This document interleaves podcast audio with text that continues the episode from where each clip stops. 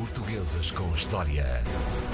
Esta semana tínhamos que escolher uma figura que trouxesse, enfim, algum rigor histórico, porque tem sido muito badalado. Afinal, Fernando Magalhães é português, é espanhol, esteve ao serviço da coroa espanhola e por isso é espanhol. André Canhoto Costa, nosso homem da história de Portugal, vai nos desvendar esse mistério. Primeira pergunta: qual a nacionalidade deste português, desta pessoa? Não, ele nasceu uh, em Portugal e a nacionalidade é uma palavra, como nós conversávamos há pouco, que tem muito a ver com esta ideia de nação.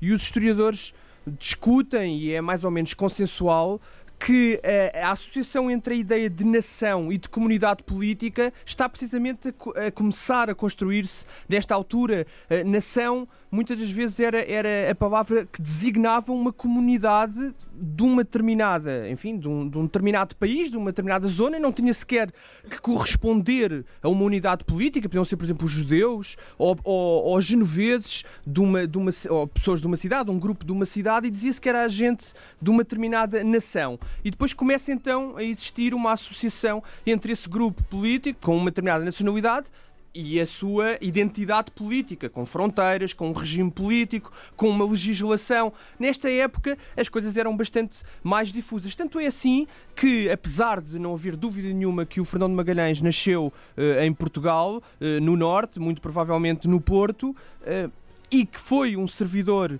de, dos reis de Portugal, do, do, do, rei de Portugal, de Dom Manuel, sobretudo, embora ele tenha começado como pajem da rainha Dona Leonor, que era casada com Dom João II. Eh, a verdade é que eh, há uma ligeira polémica interessante que entronca nesta, nesta discussão que tem sido mantida ao longo destes últimos dias a propósito de, da apropriação das comemorações da primeira viagem de circunnavegação. E essa polémica diz, diz respeito ao conflito entre Portugal e Espanha. E no que diz respeito à nacionalidade há uma dúvida que os historiadores continuam a alimentar que é se ele se desnaturalizou, como se dizia na época.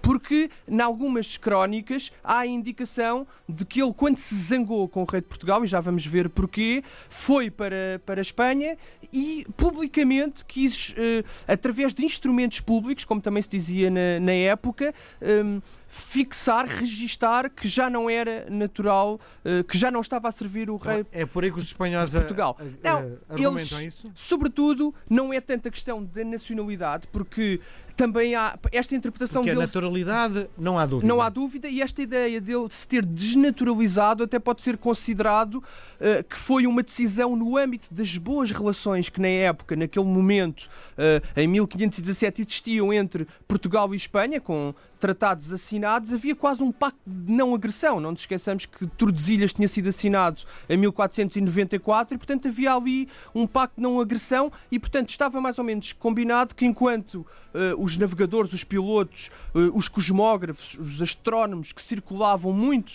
entre os dois territórios, entre Portugal e Espanha, se estavam a servir um dos reis, não podiam servir o outro. Uhum. Porque isso é que, de facto, provocaria situações claro. absolutamente graves. Aliás, e o Fernando Magalhães vai ser acusado e vai haver a proposta de condenação, uh, até de ser uh, condenado à morte num conselho do, do, rei de Portugal, precisamente não por ter ido servir o rei de Espanha, mas por ter levado eventualmente cartas, uh, mapas e instrumentos náuticos para o rei de Espanha. Isso sim seria grave. Mas esta ideia de ele se ter desnaturalizado tem sobretudo a ver com isto. Portanto, ele queria separar bem as águas e dizer eu agora já não sirvo o rei de Portugal, eu estou ao serviço do, dos reis de Espanha. Bom, vamos lá saber então qual a importância deste homem para a história. A importância é enorme, embora de forma algo involuntária. É preciso perceber antes de mais nada porque é que aparece. Ele é bom sem querer, é isso? É um bocadinho. Não é um bocadinho, não tanto ser bom, ele é bom por elevadíssimo mérito e também vamos ver porquê, mas sem querer, porque a, a viagem de, de,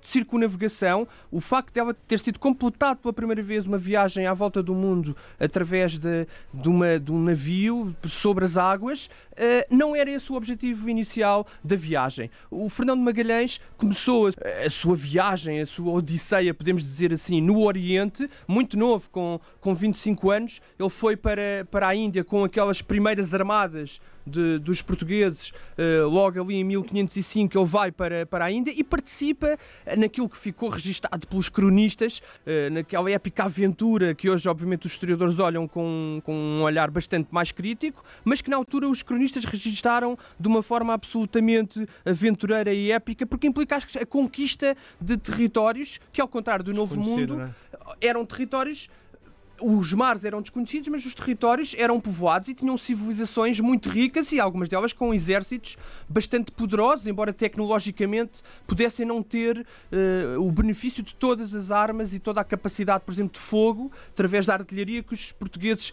tinham. Mas a verdade é que eram territórios povoados e o Fernando Magalhães vai aprender aquilo que é a navegação, as rotas do comércio, sobretudo no Índico, participando nessas conquistas na Batalha de Dio Rio, na, na, conquista de Goa, nas várias tentativas de, conquistas, de conquista de Goa, de Calcute e depois também de Malaca, que já era muito próximo da Insulíndia e das ilhas que hoje dizemos Ilhas Molucas, as ilhas de Maluco, que era onde existia um tipo de especiaria muito valioso. O cravinho, também a noz moscada, mas o cravinho era muito valioso e era muito bem pago em, em Lisboa. E a verdade é que o Fernando Magalhães aprende a arte da guerra, aprende este, todos estes segredos comerciais e torna-se um as da navegação, uh, até participando, enfim, aprendendo à custa da própria dor e da sua própria experiência com os naufrágios em que, de, de que acaba por ser vítima e a que sobrevive.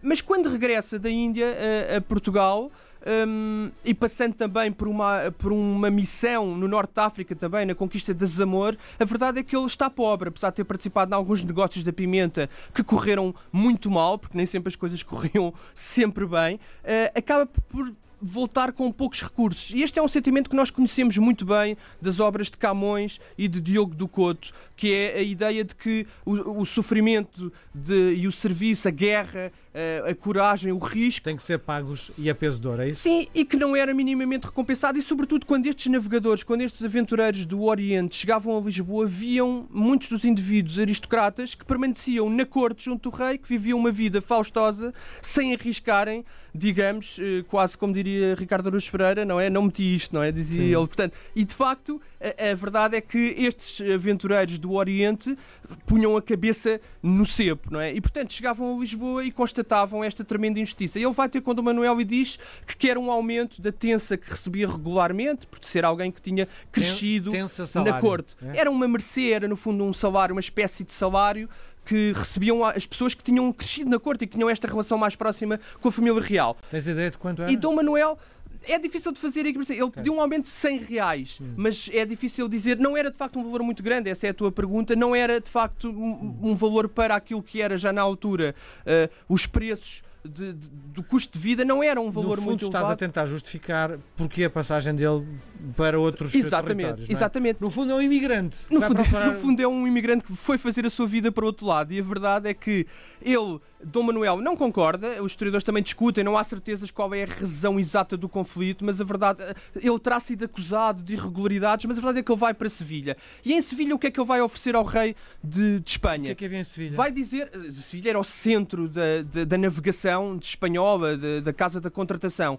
E ele começa por instalar-se em Sevilha e vai oferecer aos reis de Espanha uma proposta que é a de passar para o Oriente, mas indo uh, através do Atlântico. Aquilo que Cristóvão Colombo precisamente tinha tentado fazer e, e, e, e, não tinha conseguido, descobrindo involuntariamente a América. Portanto, nunca ninguém tinha conseguido atingir o Oriente, a zona das especiarias, onde o Fernando Magalhães tinha estado, quer na zona da Índia, mas quer também nas tais ilhas uh, mais a sul da Índia, perto daquilo que hoje são as Filipinas.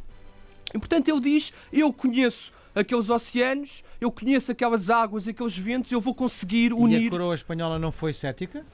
Foi cética, mas a coroa espanhola já tentava isso desde de Cristóvão Colombo. Aliás, há um outro navegador português que morre na foz do Rio da Prata, junto à Argentina e Uruguai, a tentar descobrir essa passagem. E a coroa uh, espanhola aceita que, mais uma vez, essa tentativa e o Fernando Magalhães parte numa armada com cinco embarcações para tentar descobrir então a passagem do Oceano Atlântico para o Oceano Índico para descobrir esse caminho e para chegar às ilhas eh, de Maluca, às Molucas, onde havia escravinho que era muito bem pago nas cidades europeias uh, nessa época e que, portanto, havia também a dúvida de a quem é que pertenceria essas, essa zona, essas ilhas de Maluco, por causa do Tratado de Tordesilhas. E a verdade é que um, o Fernando Magalhães diz: não, essas ilhas cabem à, à, coroa de Espanha e eu vou conseguir encontrar o caminho. A verdade é que a, a, a navegação, a viagem, é um verdadeiro desastre. Há uma série de,